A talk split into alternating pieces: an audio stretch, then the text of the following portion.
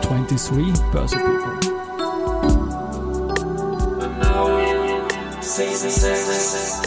Annouing Season 6, presented by 6B47. Ja,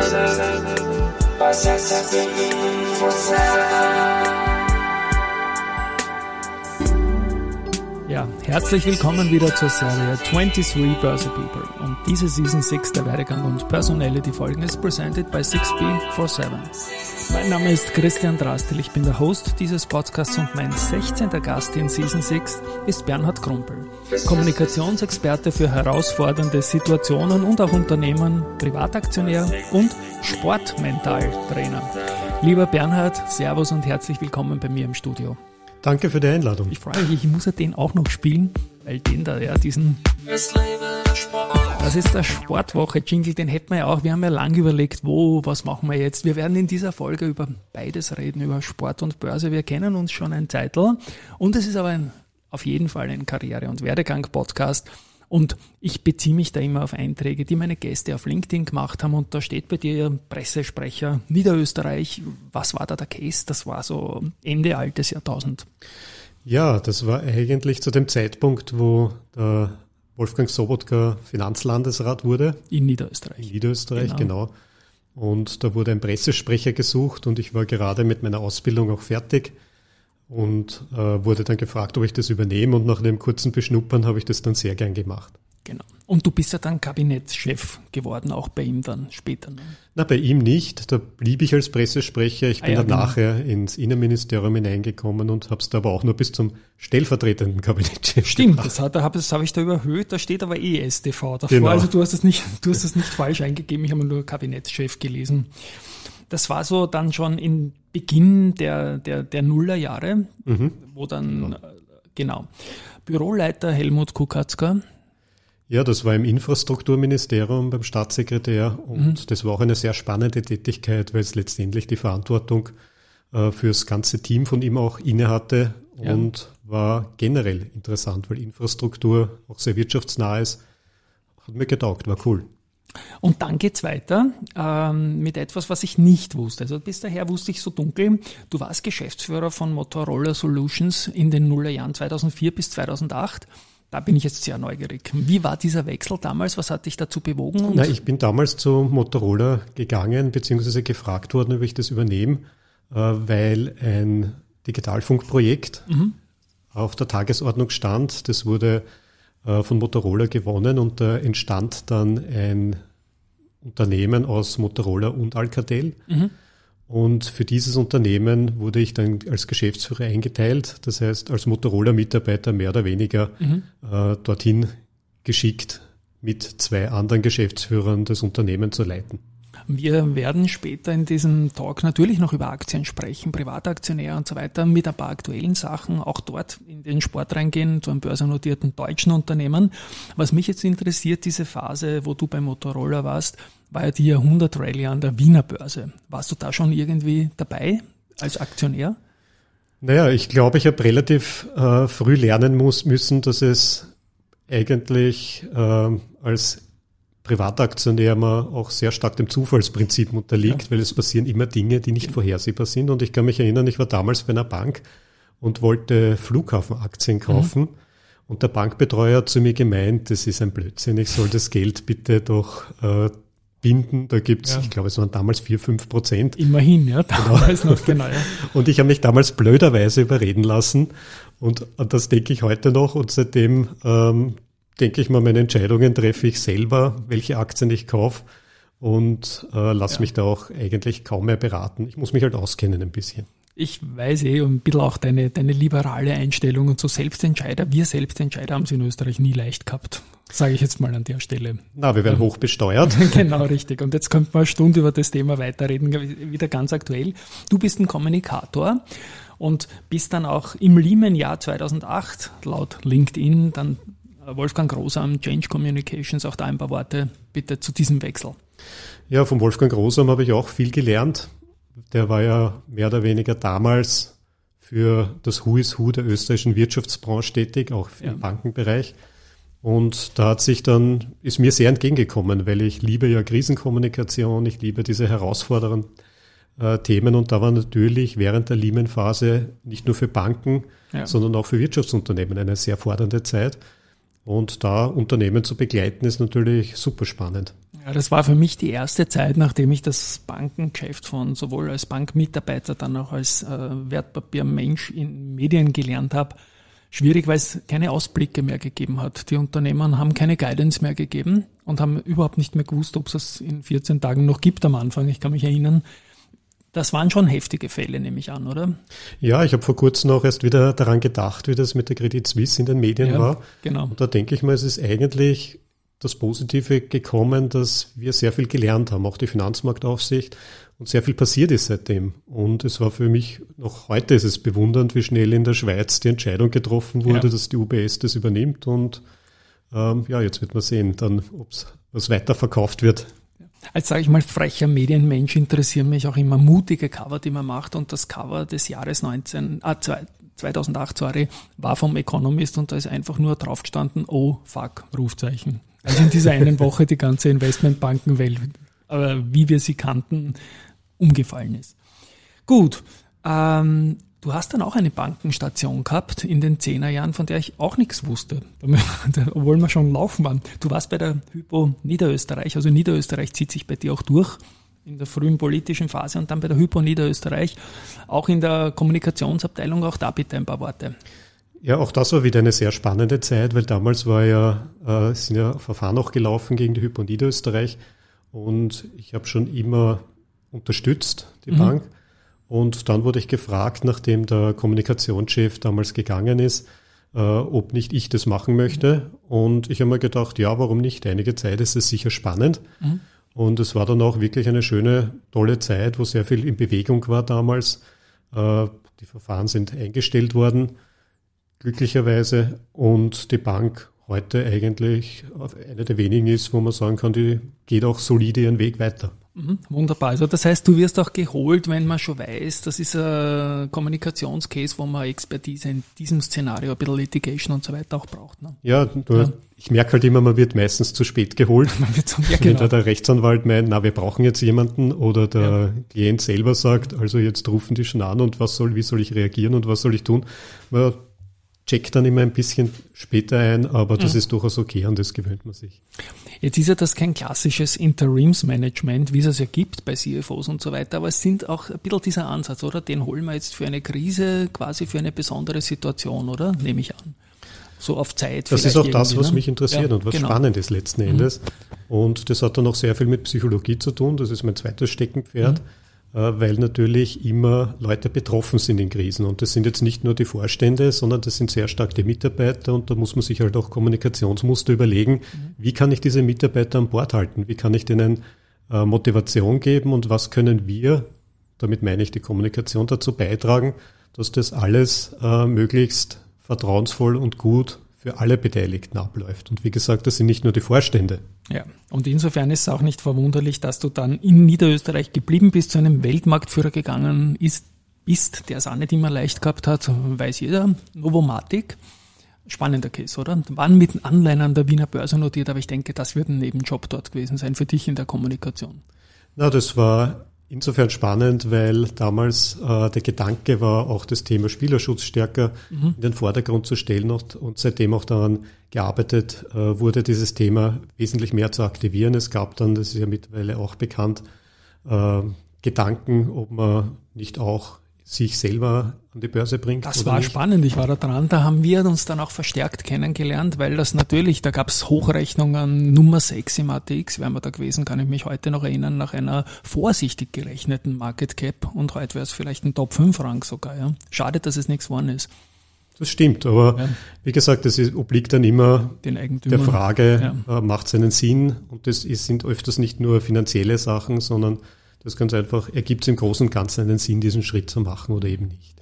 Bei der Novomatic und überhaupt in der Branche ging es ja nicht nur um Ja oder Nein, sondern vor allem auch um den Börseplatz und da hat London natürlich auch gute Karten innerhalb Europas. Dann kam wieder der Brexit und wie gesagt, schade, dass nichts geworden ist aus, aus diesem Case, der mich interessiert als alter Wegbegleiter von Bet Win und wie es alle heißen. Die da damals viel hochgerissen haben in Österreich. War aber auch eine spannende Zeit. War eine super Zeit, ja. Gar keine Frage.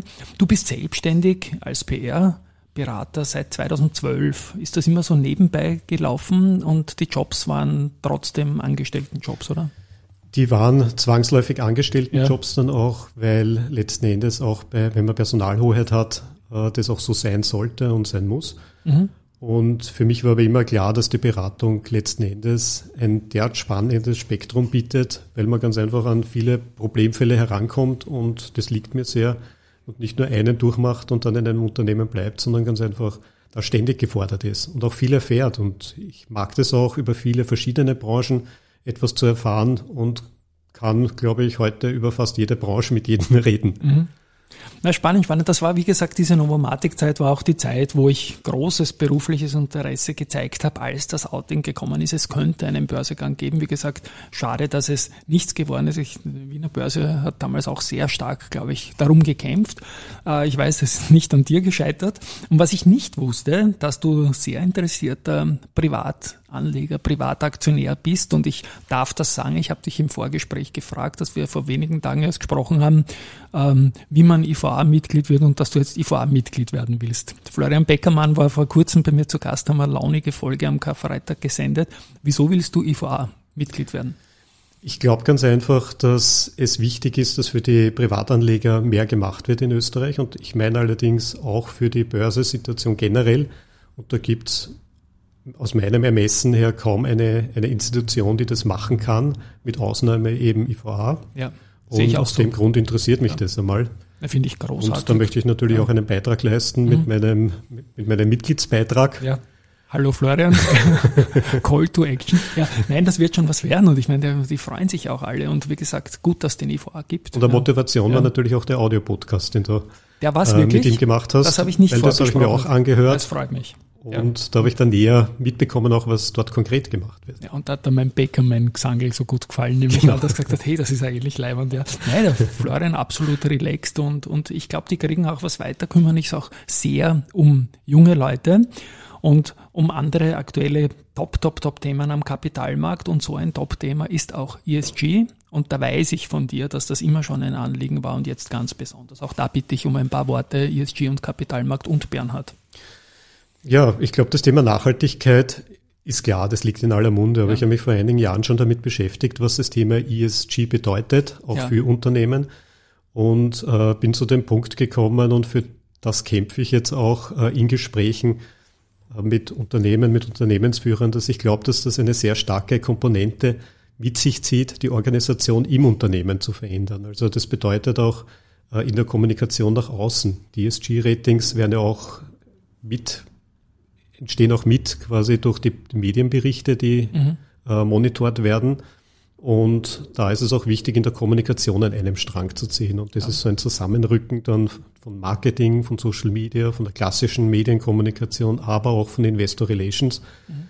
Und das ist eine besonders schöne Herausforderung, weil das natürlich auch in Unternehmen jetzt äh, manchmal eher problembehaftet ist. Der ja. Marketingvorstand macht Marketing, der CEO macht PR und dann gibt der Finanzvorstand macht Investor Relations und in manchen Unternehmen habe ich gelernt, ist da eine, eine, eine gläserne Mauer zwischen den einzelnen mhm.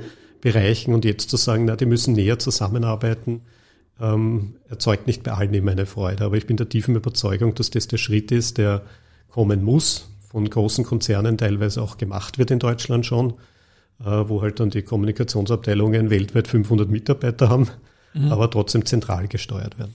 Schaust du als Privatanleger auf ESG-Kriterien oder ist das eher die Branche dann oder was oder Bauchgefühl? Wie, wie findest du deine Entscheidungen? Ähm, meine Entscheidungen empfinde ich äh, oder finde ich aus dem Bauch einerseits, aber andererseits auch aus, der, aus dem Rahmen, den ich mir anschaue, in dem das mhm. Unternehmen tätig ist.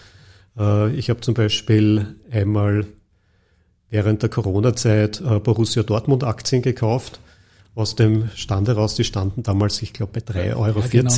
genau. Und dann habe ich mir gedacht, okay, den deutschen Borussia Dortmund, die werden sicher nicht in Konkurs geschickt. Bei einem englischen Verein wäre ich mir da schon eher unsicher gewesen. Ja. Kaufe ich die Aktien, weil das kann eigentlich nur steigen. Sie sind dann auch wirklich gestiegen bis an die Nähe 7. Und dann kam etwas, was ich bis heute nicht verstanden habe, nämlich eine Kapitalerhöhung. Mhm. äh, die man mit vier Euro irgendwas bemessen hat und der Kurs ist natürlich dann runtergebrochen. Aufs Niveau der Kapitalerhöhung, das, das konnte man sonst nicht platzieren. Ich habe ich hab mich damals auch ziemlich zeitgleich für die Aktie interessiert, nur nicht öffentlich darüber geredet, weil es eine deutsche Aktie ist ich rede nur über meine österreichischen Aktien. Das war auch die Phase, wo noch der Dembele verkauft werden konnte an Barcelona und so. Mehr als 100 Millionen reingespielt worden sind. Das war Top-Thema bei NTV damals. Also sehr, sehr spannend, die Aktie. Und heuer, ganz aktuell, der Tabellenstand. Bist du noch investiert? Ich bin noch investiert. Dann wird äh, dich ja der Tabellenstand nämlich ja nicht stören, länger, oder? länger investiert ja. bleiben. Ja, das ist auch ein interessantes Learning. Ja, also ich habe das verfolgt jetzt über die Jahre. Es ist eigentlich völlig wurscht, wie die spielen. Der Kurs ist nicht sonderlich beeindruckt dadurch. Top 4 sollte man schon sein wegen dem Wort namens Champions League und so. Aber genau, und im Moment ob läuft oder nicht, also das ist fix, das ist klar. Das kann sich nicht mehr nicht ausgehen jetzt mit den verbleibenden Runden. Die Frage ist nur, ob man eins oder zwei wird, meiner Meinung nach. Ja, ja und wenn man den Stand der Bayern derzeit anschaut, dann ja. glaube ich, ist die Nummer eins wirklich in Griffweite. Ja, aber das direkte Duell wird wie immer verloren, aber es kann sich trotzdem ausgehen. Ob die äh, Shares dann in irgendeiner Form besonders begünstigt werden, das glaube ich leider nicht, weil diese Tendenz ja. habe ich einfach nicht gesehen bisher auch in der Vergangenheit. Ja, es gibt Transferthemen, Bellingham und alles mögliche. Schauen wir uns das an, aber jetzt bleiben wir da auch bei diesem kurz, warte mal. Genau, bei dem bleiben wir kurz und kippen ein bisschen tiefer rein, weil du, du kippst ja auch sehr tief rein in dem Sport, mentale Geschichten, Hypnose und alles Mögliche spielen da rein. Da bin ich jetzt sehr neugierig, äh, wie du das dann ausführst. Ich war im Vorgespräch sehr kurz angebunden, weil ich gesagt das will ich dann im Podcast hören und jetzt will ich es hören. Bitte. Ja, also ich habe eine Ausbildung gemacht, äh, Hypnose-Psychotherapie ja. und habe dann auch schon gearbeitet in Ausbildung und der Supervision als äh, Hypnose-Psychotherapeut, habe aber dann mehr den Weg zum Sport hingefunden, habe eine auf, darauf aufbauende Ausbildung zum Sportmentaltrainer gemacht und das, was mich fasziniert, ist das auch. Also mhm. ähm, wenn ich Fußballspiele anschaue, dann interessiert mich mehr, wie, wie reagiert die Mannschaft, wenn sie im Rückstand ist. Mhm. Ähm, wer, wer führt die Mannschaft? Wer kann sie motivieren? Und zwar, damit meine ich nicht den Trainer, sondern am Platz selber. Und auch bei der WM, ich habe mir das sehr gern angeschaut, wenn die Kameras in die Gesichter der Spieler mhm. gegangen sind, zu schauen, ist dem Flow drinnen? Was, äh, wie schaut der, der Gesichtsausdruck aus? Und ich war vor zwei Wochen bei äh, Tottenham gegen Brighton, habe ich mir angeschaut in, in England, in London drüben und sitze da mit meinem Sohn und der Son, ein, ein ja, wahnsinniger, der Sohn und der Son, ja, genau, herrlich, ein ja. super Fußballer, ja. ähm, geht da halt zu unserer Tribüne hin und vor uns sitzen Koreaner scheinbar und mhm. winken und winken. Und mein Sohn sagt, na, der sieht die sicher, warum reagiert er nicht? Und dann habe ich ihm auch erklärt, du, die sind in so einem Zustand, ja. der schaut vielleicht her, aber der sieht's nicht, mhm. weil der ganz einfach der Blick nach innen gekehrt ist in solchen Situationen und diese Feinheit schlichtweg da ist, im Flow zu sein, konzentriert zu sein, in sich selber quasi in einem hypnotischen Zustand zu sein und es dann aber immer wieder zu schaffen, wenn man hart attackiert wird, gefault wird und rausgerissen wird, wieder hineinzufinden. Und das macht die Stars aus, Stars mhm. wie Ronaldo. Im Fernsehen sieht man ja ganz andere Dinge als im Stadion, weil im Stadion kannst du ja wunderbar einen Spieler beobachten. Zum Beispiel, wenn du Einzelpersonen coachen würdest. Coachst du Einzelpersonen oder ganze Teams? Oder wo geht's na, dahin bei dir? Na, derzeit Einzelpersonen, okay. aber auch, das ist jetzt keine Haupteinnahmequelle, das ja. mache ich einfach, weil es mir Spaß macht und mhm. weil ich es gern mache. Ähm, möchte aber schon dann in den Teamsport auch, auch hineingehen, aber auch da wieder, es soll keine Einnahmequelle sein, sondern es geht, es ist wie ein Hobby, das ich ja. gern mache. Ich arbeite gern mit Menschen, ich schaue, dass sich das gern weiterentwickelt und mein Herz schlägt halt für den Fußball. Hm, meins auch. Aber ich sage immer, Einnahmequelle schadet auch nicht, wenn es andere gut finden. Ne? Muss man nicht ausschließen, oder? Das muss man nicht ausschließen, ja. nur der Stellenwert genau. ist vom Sportmentaltraining und, und Sportmentaltrainer ist in Österreich nicht der, der in Deutschland oder England oder in anderen mhm. Nationen ist. Äh, was ich schade finde, weil ich glaube, muskulär kann man die Leute aufarbeiten bis zum geht nicht mehr. Da ist der Level dann irgendwann erreicht. Und dann entscheidet sich's, wie man auch bei Spielen sieht, einfach mental. Mhm. Also ist die Mannschaft in der Lage, eine Motivation, eine Begeisterung zu entwickeln, auch in einer Situation, wo es nicht so äh, gut ist. Mhm. Und daran zu arbeiten, eben ein Tor zu schießen ja. oder sich nur hinten reinzustellen und angstvoll auf jeden Angriff des Gegners zu, zu agieren, wo dann früher oder später ein Gegentor auf jeden Fall fehlt. Mhm.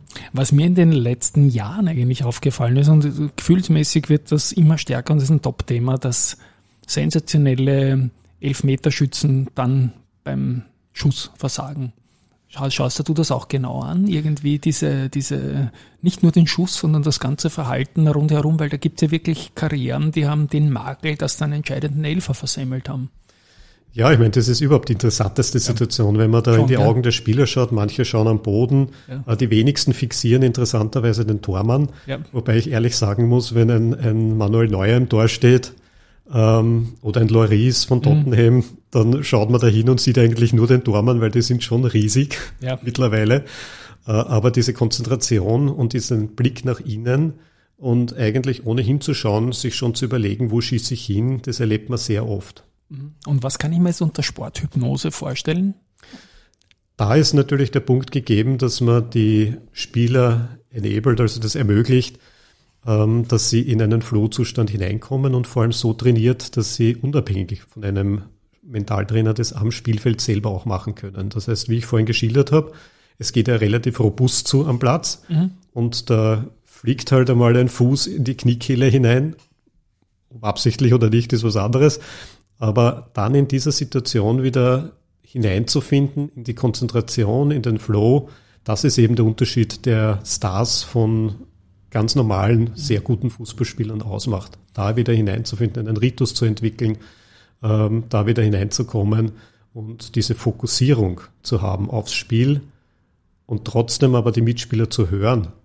Das ist dann das ist dann die Top-Liga in dem Segment. Haben wir jetzt nicht vorbesprochen, aber ich knall dir noch zwei Namen hin, die uns Österreichern sportverliebt wichtig sind. Katharina Liensberger und Dominik Thiem im Hinblick eben auf den mentalen Bereich. Ja, das sind, Dominik Thiem ist ein typisches ja. Beispiel, der das offensichtlich ausgezeichnet beherrscht, weil das ist ja ein Wahnsinn, was die an Tennisaktivitäten leisten. Wir hören immer nur, da spielt er, dort spielt er, ja. aber dass da zwischen den einzelnen Turnieren noch zehn andere Spiele sind, ja. das ist ja gigantisch. Und da muss man körperlich fit sein, aber das setzt jeder voraus.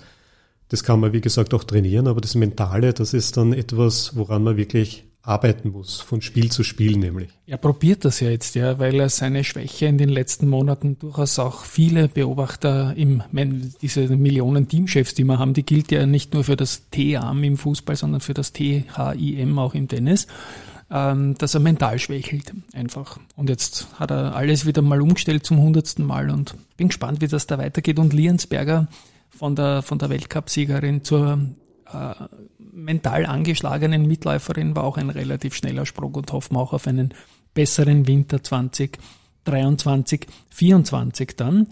Ja, spannendes Hobby irgendwie. Kümmerst dich da um dich selbst oder ist mehr als ein Hobby, kann man sagen? Da ist es mehr als ein Hobby, weil ähm, ich selber habe natürlich in der Ausbildung das auch sehr genossen, auch ähm, Entspannungshypnosen ähm, bekommen zu haben. Und das ist wirklich ganz gigantisch toll, was sich da entwickelt, wo man glaubt, man war jetzt eine Stunde lang weg, aber in Wahrheit waren es nur zwei, drei Minuten. Mhm. Und äh, dann wie nach dem besten Schlaf der Welt wieder ja. aufsteht quasi. Jetzt komme ich nochmal zurück ins Business, zur Börse irgendwie oder generell zu Führungskräften. Was wir jetzt gesprochen haben, die letzten fünf Minuten Mentaltraining, Sporthypnose, kann man das, nehme ich an, muss man auch übersetzen, ein bisschen in, in Management-Situationen, oder? Setzt du das da auch ein? Auf jeden Fall. Also mir ist das vielleicht die bewussteste Szene, die ich da abrufen kann, war bei einem Kunden einmal, der in einer schwierigen Situation war und ich weiß noch, ich bin da mit ihm im Büro gesessen und es ist schon so ein bisschen dunkel geworden, der Nachmittag. Und er hat mir eben äh, erzählt, da die Business-Sachen und dann mittel, mittendrin fällt auf einmal so der Satz, ja, und vor einem halben Jahr ist mein Sohn gestorben und ich habe noch nicht einmal trauern Stimmt, können ja. oh. um ihn. Ja. Und da habe ich mir gedacht, da war ich damals noch äh, ein bisschen überfordert mit der Situation, weil da auf einmal ein, so ein starkes Thema hergekommen ist. Aber das sind natürlich auch Dinge, die da überall hineinfließen. Und mhm. gerade bei Führungskräften fließen dann viele andere Dinge auch noch hinein. Da gibt es manchmal Disharmonien im Vorstand zu Vorstandskollegen ähm, und die Führung oben zu haben, da ist man ja wirklich einsam. Also man kann ja nicht sagen, du, ich habe ein Riesenproblem äh, zu seinem Vorstandskollegen, wenn man weiß, dass das sowieso äh, der vielleicht karrieretechnisch auch einmal CEO werden möchte oder ja, derartiges. Ja. Und zu den Mitarbeitern kann man sowieso nicht sagen, weil das gleich als Führungsschwäche ausgelegt wird. Im Unternehmensbereich hast du Unternehmen und Manager beraten, im Sport vor allem Einzelpersonen. Äh, du bist aber auch Lektor an der Fachhochschule St. Pölten am Campus in Wien und jetzt äh, auch in der Webster University habe ich gelesen. Bitte auch da ein paar Worte zur Wissensweitergabe an junge Menschen. Das mache ich sehr gern. Also ja. das Arbeiten mit Studierenden, besonders wenn sie interessiert sind, und das ist Gott sei Dank meistens der Fall, ist etwas ganz Besonderes. Mhm. Also man diskutiert mit ihnen. Ich habe hier in den, an den Universitäten unterschiedliche Hörer. Mhm. Am Campus Wien habe ich Studenten, die das berufsbegleitend machen. Das ist mhm. wieder ein ganz anderes Arbeiten als in St. Pölten beispielsweise oder an der Webster University, wo ich junge Leute habe, die noch mhm. eingeschränkte Berufserfahrungen haben. Um welche haben. Themen geht's da? Da geht's immer um Public Relations. Also okay. Also genau genommen um, um Spezialgebiete der Public mhm. Relations, also Krisenkommunikation, Litigation, PR, aber auch ähm, Kampagnen, politische Kommunikation mhm. sehr stark. Und da gibt es ja sowieso im Bereich politische Kommunikation im Moment extrem viel zu diskutieren äh, mit den Studenten. Und das macht es auch immer wieder spannend. Ja. Karriere-Werdegang-Podcast. Ich schaue am Schluss noch immer zu Fragen dann einen Tipp für junge Menschen, die jetzt am Einstieg in die Berufswelt sind. Du lernst viele Leute auf der FH kennen, die bilden sich weiter. Hast du einen Tipp, wie man dann zu den beiden Unternehmen andockt oder wie, wie man das am besten macht? Ja, es ist am besten ist äh, einfach fragen. Das ja, hört sich relativ das banal sagt jeder an. und ich finde es so großartig, ja, dass man sich trauen soll einfach. Ja, ja es gibt viele, die glauben, sie werden entdeckt oder ja. sie müssen warten oder äh, sich auf Inserate bewerben. Das ist auch eine Möglichkeit, aber wichtiger ist hinzugehen, zu fragen. Ich möchte das machen, über Praktika zu agieren und so quasi sich auch ein Netzwerk zu erarbeiten. Und ja. dafür ist die Uni auch da letzten Endes. Also wir machen immer auch Projektarbeiten, wo die Studenten die Möglichkeit haben, schlichtweg auch in den Markt hinein zu agieren und auch so Leute kennenzulernen, Netzwerke äh, sanft zu knüpfen. Und darum geht's letzten Endes. Ja. Netzwerk und damit auch natürlich um Informationen, die man dann bekommt. Genau, Netzwerk ist, glaube ich, ganz, ganz extrem wichtig. Ich spiele jetzt ganz kurz mal meine zwei Jingles noch an. Börse, Sport und noch einmal den Abspann. Und die perfekte Trilogie ist, wenn wir zum Schluss noch einen Plauderlauf machen. Und den machen wir jetzt dann auch noch und ich freue mich da wirklich. Aber wir, nicht so schnell. Nicht so schnell. Nein, wir, wir wollen uns ja gut unterhalten genau. dabei. Genau. Und das so wie jetzt. Also mir hat es riesig Spaß gemacht, äh, das Gespräch mit dir, Bernhard. Alles dabei, was mich interessiert. Ich weiß, dass die Hörer das, glaube ich, auch wollen. Ja. Und von meiner Seite mal an euch da draußen, liebe Hörerinnen und Hörer. Tschüss von meiner Seite. Ja, danke fürs Zuhören und auch von meiner Seite. Schönen Tag. Tschüss.